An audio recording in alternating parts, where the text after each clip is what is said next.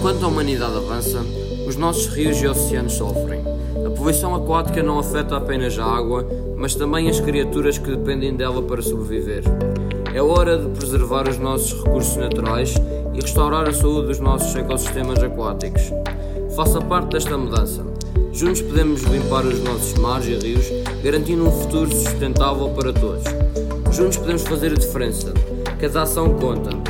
Juntos a nós na luta contra a poluição aquática, nós somos a força da mudança. Trabalho realizado por Pedro Teixeira, Rodrigo Regal, Gonçalo Amaral e Pedro Costa, que frequentam o décimo ano da Escola Básica e Secundária da Calheta, São Jorge nos Açores.